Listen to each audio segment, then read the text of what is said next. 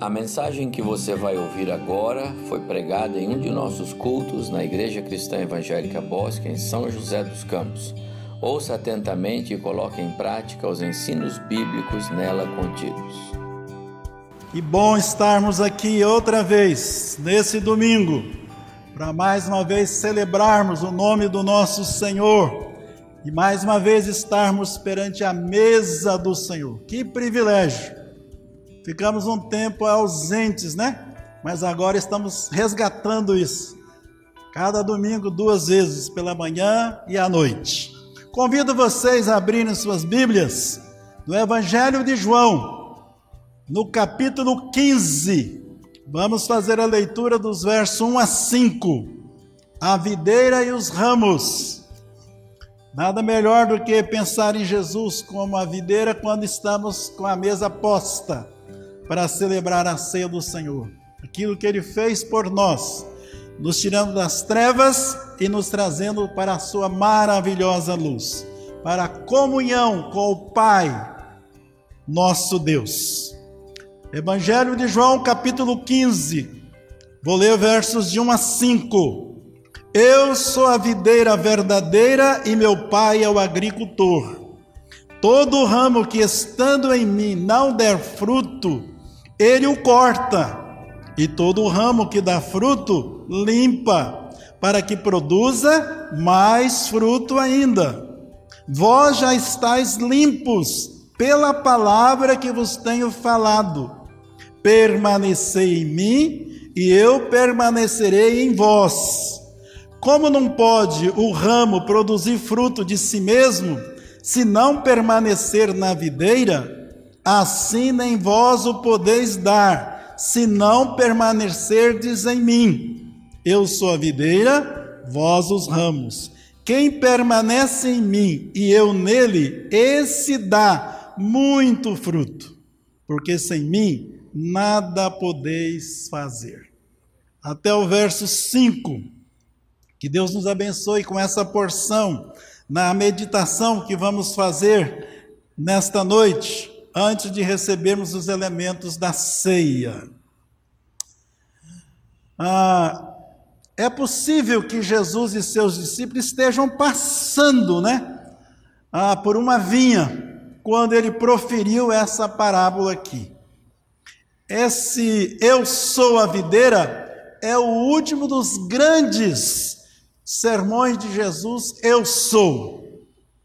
Ele começa falando: Eu sou o pão da vida, eu sou a luz do mundo, eu sou a porta das ovelhas, eu sou o bom pastor, eu sou a ressurreição e a vida.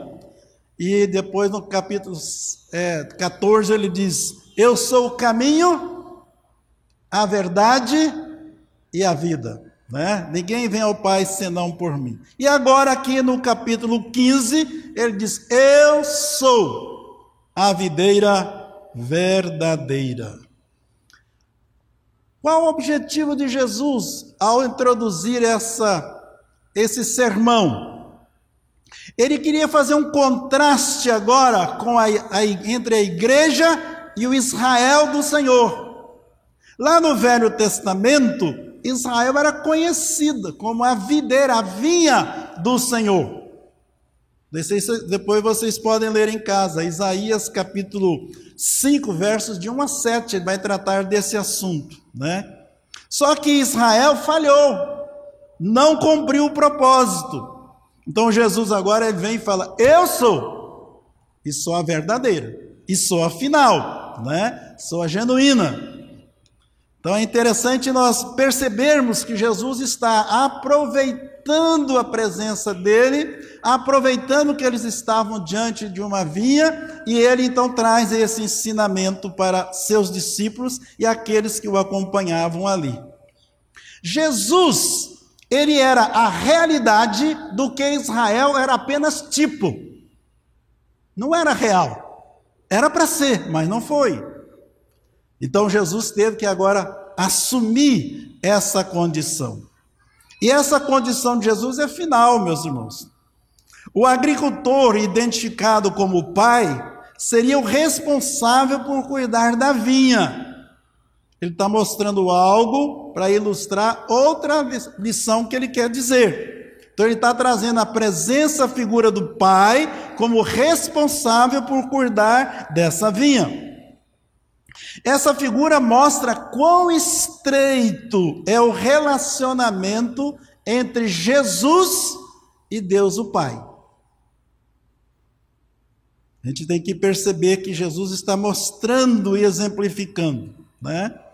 Da mesma forma que Jesus tem essa essa ligação tão estreita com o Pai, ele quer que nós também na qualidade de filhos tenhamos também esse relacionamento afinado, né, com o nosso Deus, o nosso Pai. Assim como os discípulos precisavam também viver ah, diante do Senhor. O propósito da videira é produzir frutos. O foco de atenção recai sobre os ramos e sobre o que é necessário fazer para garantir uma boa colheita aqueles que gostam de plantas, né? Eles sabem muito bem disso. O que, é que eles precisam fazer ali para que as plantas fiquem bonitinhas, né? Para que elas produzam aquilo que elas querem, né? Então é necessário cuidar, dar atenção. A união com Jesus é imprescindível para ter bom relacionamento com Deus o Pai. É impossível você ter relacionamento com Deus o Pai se não passar por Jesus e não ter uma afinidade com Jesus. É isso que ele está mostrando aqui. Eu sou a videira verdadeira, meu pai é o agricultor. Verso 2 ele vai dizer: Todo ramo que estando em mim não der fruto, não vai permanecer, ele vai cortar. É isso que Jesus está dizendo com toda clareza aqui agora. A poda é a mais importante operação para que a videira continue a produzir frutos. Quem planta sabe como é que funciona isso, né? Um ramo que não produz fruto não é digno do seu lugar na videira, é óbvio. O que, que ele está fazendo ali? Está tirando e não está produzindo, né? então tem que ser arrancado. Um ramo que não produz fruto não é digno do seu lugar na vida e deve ser cortado. Enquanto que os ramos fracos podem ser fortalecidos pela poda. Estranho, né? Mas é assim que funciona. Tem que cortar para que ele se fortaleça e aí ele passe a produzir. Né? Entre os discípulos, Judas foi esse ramo que teve que ser cortado. Porque era um ramo que estava estragando ali o colegiado, né? atrapalhando em vez de cooperar para que a obra fosse feita. Os outros também tiveram seus percalços, né? Eles tiveram que passar pela experiência da poda no Pentecostes, para que eles agora pudessem produzir os frutos que se esperavam deles, né? Não foi sem sofrimento que isso teve que acontecer. O jardineiro corta fora o ramo morto e poda os ramos saudáveis para que produzam mais fruto. A frutificação resulta de uma união vital com a videira tem que estar ó, conectado. Estar em Cristo é um fato espiritual de importância incalculável. É em Cristo que nós recebemos as bênçãos de Deus. Não há nenhuma possibilidade de sermos vitoriosos na caminhada cristã sem Jesus. Ninguém pode abrir mão da presença e da ação de Jesus na sua vida. Verso 3, ele continua falando, continua ensinando. Vós já estáis limpos. Eles poderiam perguntar: como assim? E ele continua: pela palavra que vos tenho falado. Agora Jesus introduz mais um ensino, né? Ele menciona que sua palavra, aquilo que ele falava ali com eles, era um meio de poda, era um meio de disciplina para aquele grupo. Quem está em Cristo não pode ser totalmente infrutífero. Quem está em Cristo pode dar mais fruto ainda, ao passar pela poda. Nós temos um modelo, um exemplo, que é Jesus. Jesus produziu todo o tempo, ele era ativo todo o tempo, ele aproveitava cada momento, cada circunstância para ilustrar, para ensinar, para dar exemplo. Então nós precisamos mirar em Jesus para que a gente possa tirar proveito. Sabe, meus irmãos, o que eu tenho pensado ultimamente, que Deus tem me ensinado? Esse conteúdo aqui, riquíssimo, de uma ah, valor incalculável, ele tem que extrair da letra e ele tem que entrar dentro de nós, tem que fazer parte da nossa vida. A razão de nós lermos a Bíblia, a razão pela qual a igreja que está incentivando a leitura da Bíblia, não é só para marcar ah, mais uma vez, mais uma. Não, não. É para que ao ler a palavra, ela possa moldar o nosso ser para sermos como Jesus quer que sejamos. Aliás, eu queria falar de manhã e esqueci, então agora eu vou aproveitar que eu estou aqui para falar. Esse devocionário aqui, na sua introdução, pastor André dá uma explicação aqui, que eu acho que muita gente já, vai direto na primeira lição, esquece de ler a introdução, e ela é importantíssima, porque ela foi feita pensando em nós. Obviamente que todo mundo que comprar o devocionário vai, vai ser abençoado. Mas é especificamente em nós que temos um programa. Qual é o programa que nós temos? Que nós temos que ler o quê? Esqueceram? A Bíblia toda até o dia da Bíblia. Não é isso? Aqui, quem segue esse plano que está aqui em cada lição, vai acontecer o seguinte: você vai ler a Bíblia toda, isso até novembro, tá bom? Até 30 de novembro. Você vai ler a Bíblia toda e ainda mais, Salmos duas vezes e Provérbios duas vezes. Ah, esse ano eu passei apertado. Que o pastor falou, ó, oh, o dia da Bíblia, oh, tem que ler, tem que ler. Foi, meu Deus, eu me estou lá atrás. Agora acabou. É só seguir aqui, meus irmãos. Leia todo dia que você lê. Quando chegar 30 de novembro, você já, já terminou a sua leitura toda, tá bom? Então, uma explicação que eu queria dar para vocês, tá bom? Vamos voltar aos ramos. Achei essa explicação interessante. Diz que tem três qualidades de ramos. Para mim, que sou leigo, eu olho e vejo tudo igual, né? Mas não é bem assim. Então eles dizem o seguinte: os que não produzem, e se nós formos trazer para o campo espiritual, então nós podemos exemplificar com Judas, não produziu nada, né? Os que produzem pouco, pelo menos um pouco eles produzem. E o exemplo que tem aqui é o de Pedro. Não é estranho né, o de Pedro? Eles estão contando Pedro antes de acontecer aquilo que Jesus previu que ia acontecer com ele. Lembram? Certo dia Jesus falou: Pedro, quando você se converter, Pedro, você vai ser uma benção.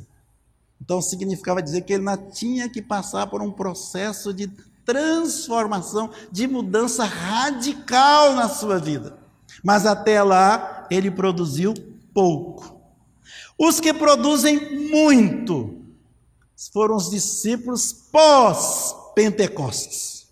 Pós aquela receber aquela invasão do Espírito Santo, que transformou a vida deles. A vida dos discípulos era uma antes de Pentecostes e foi outra pós Pentecostes. Então, que nós possamos avaliar, nós estamos antes ou já estamos pós Pentecostes na nossa vida. Obviamente que Pentecostes aconteceu lá no começo da igreja. Mas muitas vezes, meus irmãos, nós estamos aquém daquilo que Deus espera de nós. Então nós podemos sim sempre estarmos melhorando o nosso viver, o nosso relacionamento com Deus. O coração e a vida purificadas vão produzir muito fruto. E eu queria agora é, que vocês abrissem aí para mim, por favor, em Gálatas capítulo 5. Ah, quando eu estava estudando esse material aqui para hoje, me veio à mente o seguinte, meus irmãos, que além da leitura que nós vamos fazer da Bíblia toda, nós só vamos ter êxito de recebermos esse conteúdo da Bíblia para nós, se nós também tivermos alguns alvos. E um alvo que eu quero recomendar para vocês aqui agora é o seguinte: Gálatas capítulo 5, eu não vou né, estender aqui, mas apenas para mostrar que aqui, Gálatas capítulo 5, o apóstolo está fazendo uma analogia, está fazendo uma comparação das obras da carne com as obras do Espírito, onde cada um de nós vai poder perceber onde você está, como você está andando, como você está vivendo, né? E eu achei interessante que então nós poderíamos muito bem é, quando estamos lendo a Bíblia toda, mas também termos momentos para nós apreciarmos o ensino da Bíblia. E Gálatas é uma carta muito importante, porque ela vai trazer para nós, para a gente poder considerar qual o papel do Espírito na nossa vida. Será que ele está moldando o nosso temperamento, o nosso ser, a nossa vida? Ou nós estamos vivendo por viver e deixa, vamos, vamos lá né? Eu achei interessante porque aqui o ensino aqui que nós temos é que nós precisamos mudar, precisamos ser transformados. E aqui no capítulo 5, versos é, 22 para frente ele diz: Mas o fruto do Espírito é amor, alegria, paz, longanimidade, benignidade, bondade, fidelidade, mansidão, domínio próprio. Contra essas coisas não há lei. E os que são de Cristo Jesus crucificaram a carne com as suas paixões e concupiscências. Então é isso que nós precisamos avaliar hoje à noite, tá bom? Se nós estamos dando lugar ao Espírito ou a carne é que nos domina? Aqui o, ensino de João, nas palavras de Jesus, é que nós temos que permanecer nele. Permanecendo nele, nós seremos transformados, de dentro para fora. Voltemos lá ao capítulo 15 de João, verso 4 agora. Permanecei em mim e eu permanecerei em vós. Como não pode o ramo produzir fruto de si mesmo se não permanecer na videira, assim nem vós o podeis dar se não permanecerdes em mim. O propósito da alegoria da vinha é salientar a importância da dependência dos discípulos com Jesus. Como eu já disse, essa conexão. Eles tinham que estar conectados a Jesus. A ênfase e a constância no relacionamento dos discípulos com seu mestre. Essa palavra permanecer, ela vai aparecer dez vezes, do verso 4 ao 10. Então mostra para nós a sua importância, né? Nós temos que permanecer em Jesus.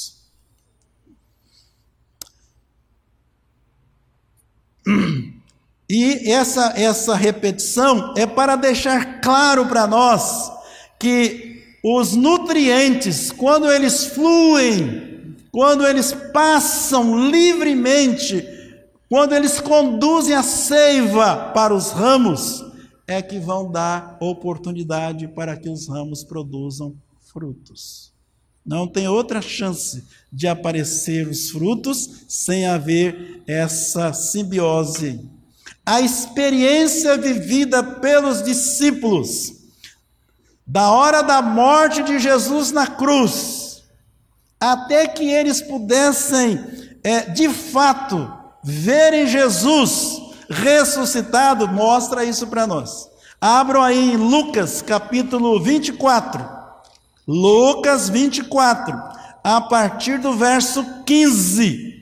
Quero ler aqui rapidamente para vocês verem como é que os discípulos ficaram depois da morte de Jesus, tá bom? Para ver se não é essa verdade que eu estou dizendo aqui, afirmando aqui agora. Verso 15, Lucas 24.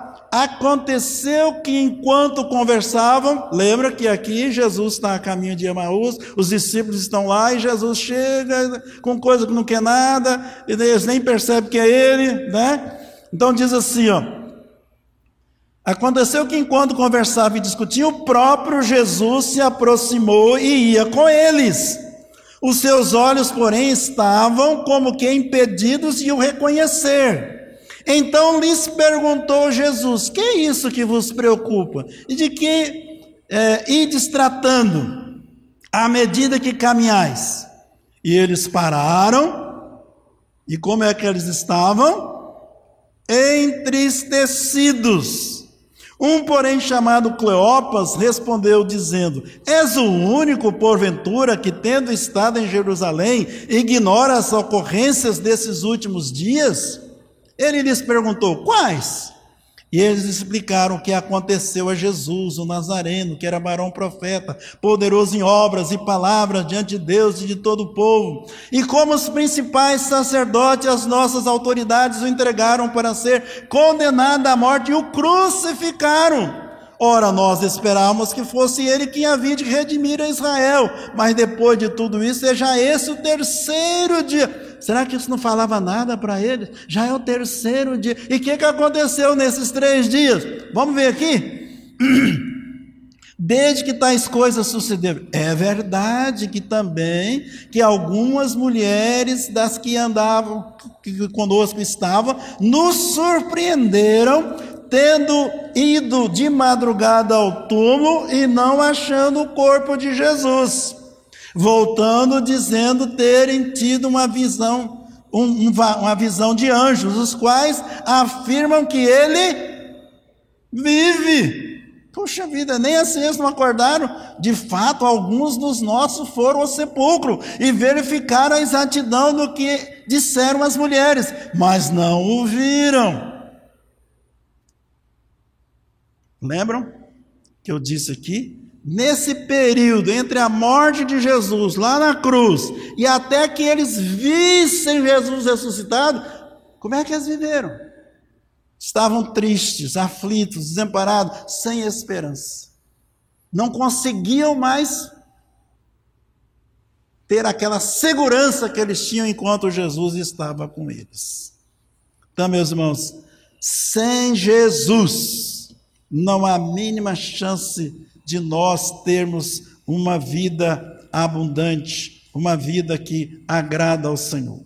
Então, hoje à noite, quando nós estamos diante dessa mesa aqui, por favor, vamos considerar as palavras que temos recebido aqui desse púlpito, todo domingo, de manhã e de noite.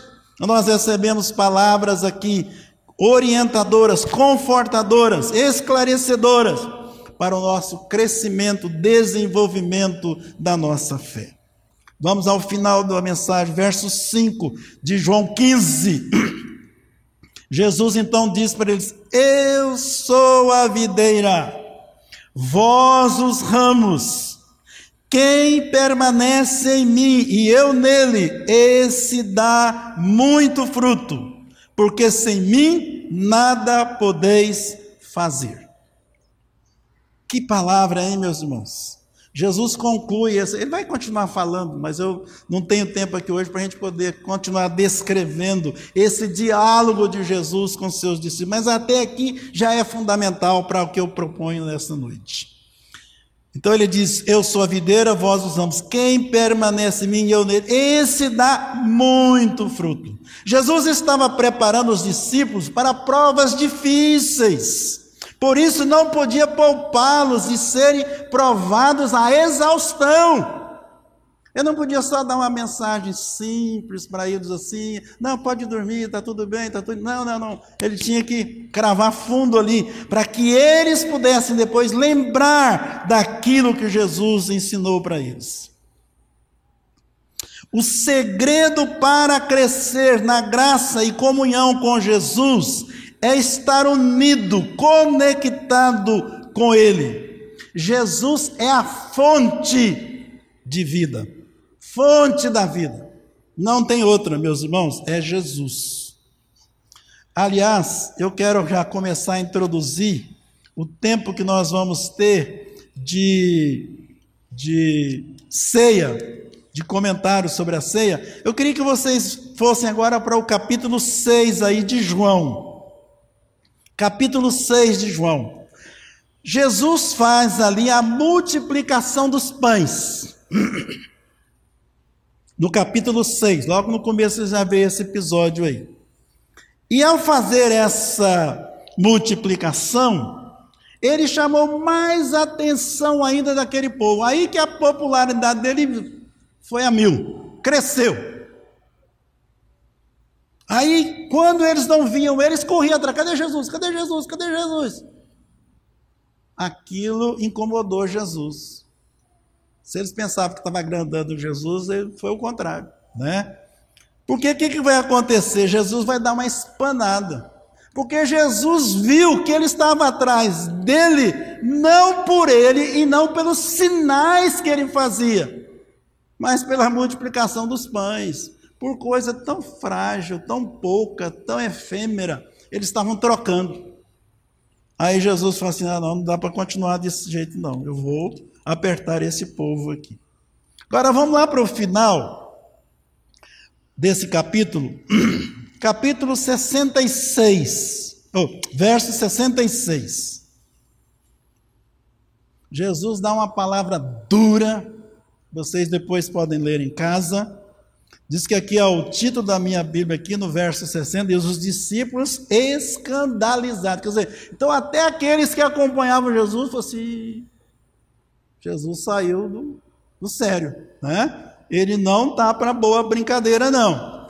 E aqui no 66 ele vai dizer assim: à vista disso, isso é, do povo se afastar, de haver ali agora não mais aquela popularidade crescente de Jesus, né? À vista disso, muitos dos seus discípulos o abandonaram e já não andavam com ele. Então isso aconteceu com Jesus. Será que ele errou o tiro? Será que ele deu uma, uma carga maior do que precisava? Não, meus irmãos. Então perguntou Jesus, agora Jesus vira para os doze. Esquece a multidão. Essa aqui eu já sei que já. Cada um pegou seu rumo. Quero saber de vocês aqui, ó. O meu trabalho. Jesus passou aqui o tempo todo, meus irmãos, preparando doze homens. E mais alguns, obviamente. Ele queria anunciar o evangelho, ele queria ser conhecido, obviamente ele queria fazer isso. Mas ele tinha um alvo. O alvo dele era que depois que ele partisse, o trabalho continuasse. Então por isso que ele precisava preparar esses homens, né? Então ele vira para os doze: Porventura, quereis também vós, outros, retirar-vos?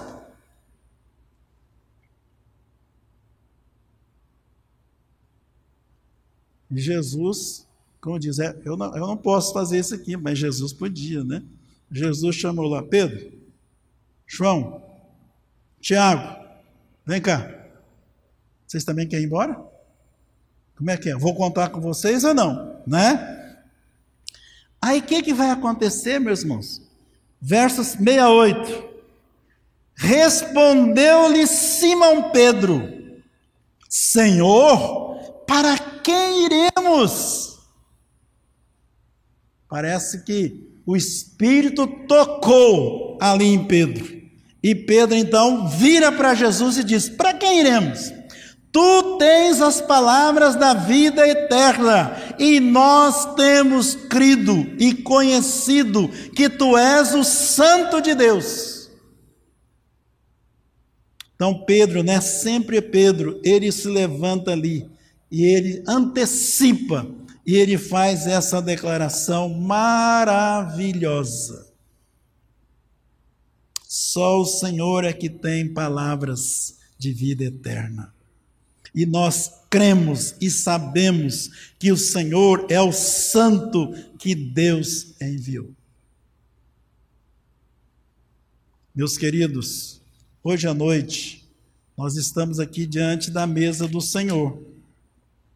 E nós vamos ter o privilégio de cear mais uma vez. Eu fico imaginando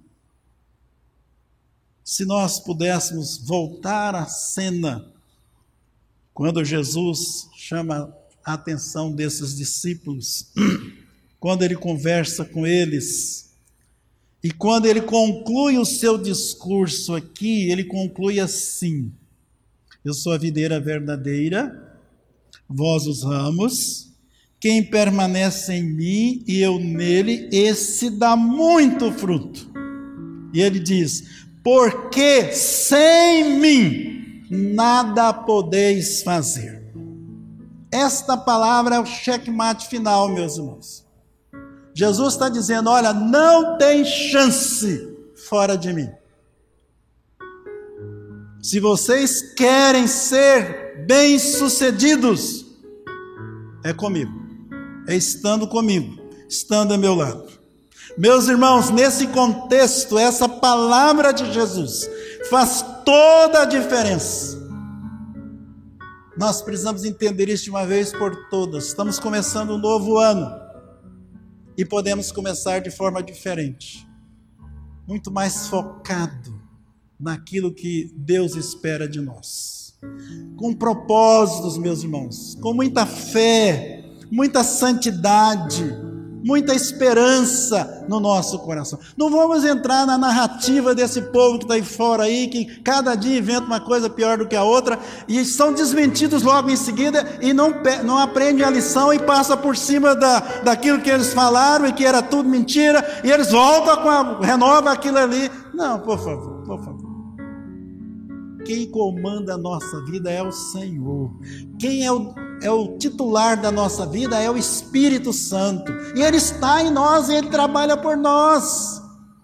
Então nós podemos sim confiar nesse Deus e podemos sim nos espelhar diante daquilo que Deus fez por nós. À luz da mensagem de hoje, que resposta Deus espera de nós? Quais? Que resposta? Diante desta mesa posta, certamente Deus espera que estejamos com espírito quebrantado, coração compungido e contrito, como Davi. Como é que Davi se apresentou diante de Deus? Quando Natan chegou e falou: Você é o homem, você pecou. Davi não clamou por justiça, porque ele não poderia fazer, mas ele clamou por misericórdia, por graça. É dessa forma, meus irmãos, que nós precisamos nos apresentar diante de Deus. Ao participar desses elementos aqui, é só pela graça é por misericórdia de Deus. A única forma de sermos contemplados com a graça e o perdão de Deus é nós chegarmos com humildade diante dele e confessarmos a nossa insuficiência e pedirmos a graça do Senhor sobre nós. Jesus disse: Eu sou o pão genuíno, verdadeiro. Se vocês querem realmente se alimentar, não fiquem correndo atrás do pão normal aí, mas sim o pão que desceu do céu. Ele diz: Em verdade, em verdade vos digo, não foi Moisés quem vos deu o pão do céu. O verdadeiro pão do céu é meu Pai quem vos dá, porque o pão de Deus é o que desce do céu e dá vida ao mundo. Então lhe disseram: Senhor, dá-nos sempre desse pão. Declarou e expôs Jesus: Eu sou o pão da vida. O que vem a mim jamais terá fome. O que crê em mim jamais terá sede. Será que é isso que nós queremos hoje à noite? Sabe, meus irmãos, uma palavra que calou no meu coração está lá em João 14, 21. Aquele que tem os meus mandamentos e os guarda, esse é o que me ama. Não adianta falar boca para fora. E aquele que me ama será amado por meu Pai. E também eu amarei e me manifestarei a ele. Será que é isso que nós estamos fazendo ou estamos dispostos a fazer hoje à noite? Guardar essa palavra de Deus no coração? Ela nos alimentar dia a dia, dia a dia. Nós vamos tomar os elementos hoje e vamos ficar o mês de janeiro. Vamos nos encontrar no primeiro domingo de fevereiro para novamente renovar as nossos, nossos pactos e alianças com o Senhor que essa palavra nos segure. Que a palavra que recebemos do Senhor, ela seja suficiente para alimentar a nossa vida. Amém?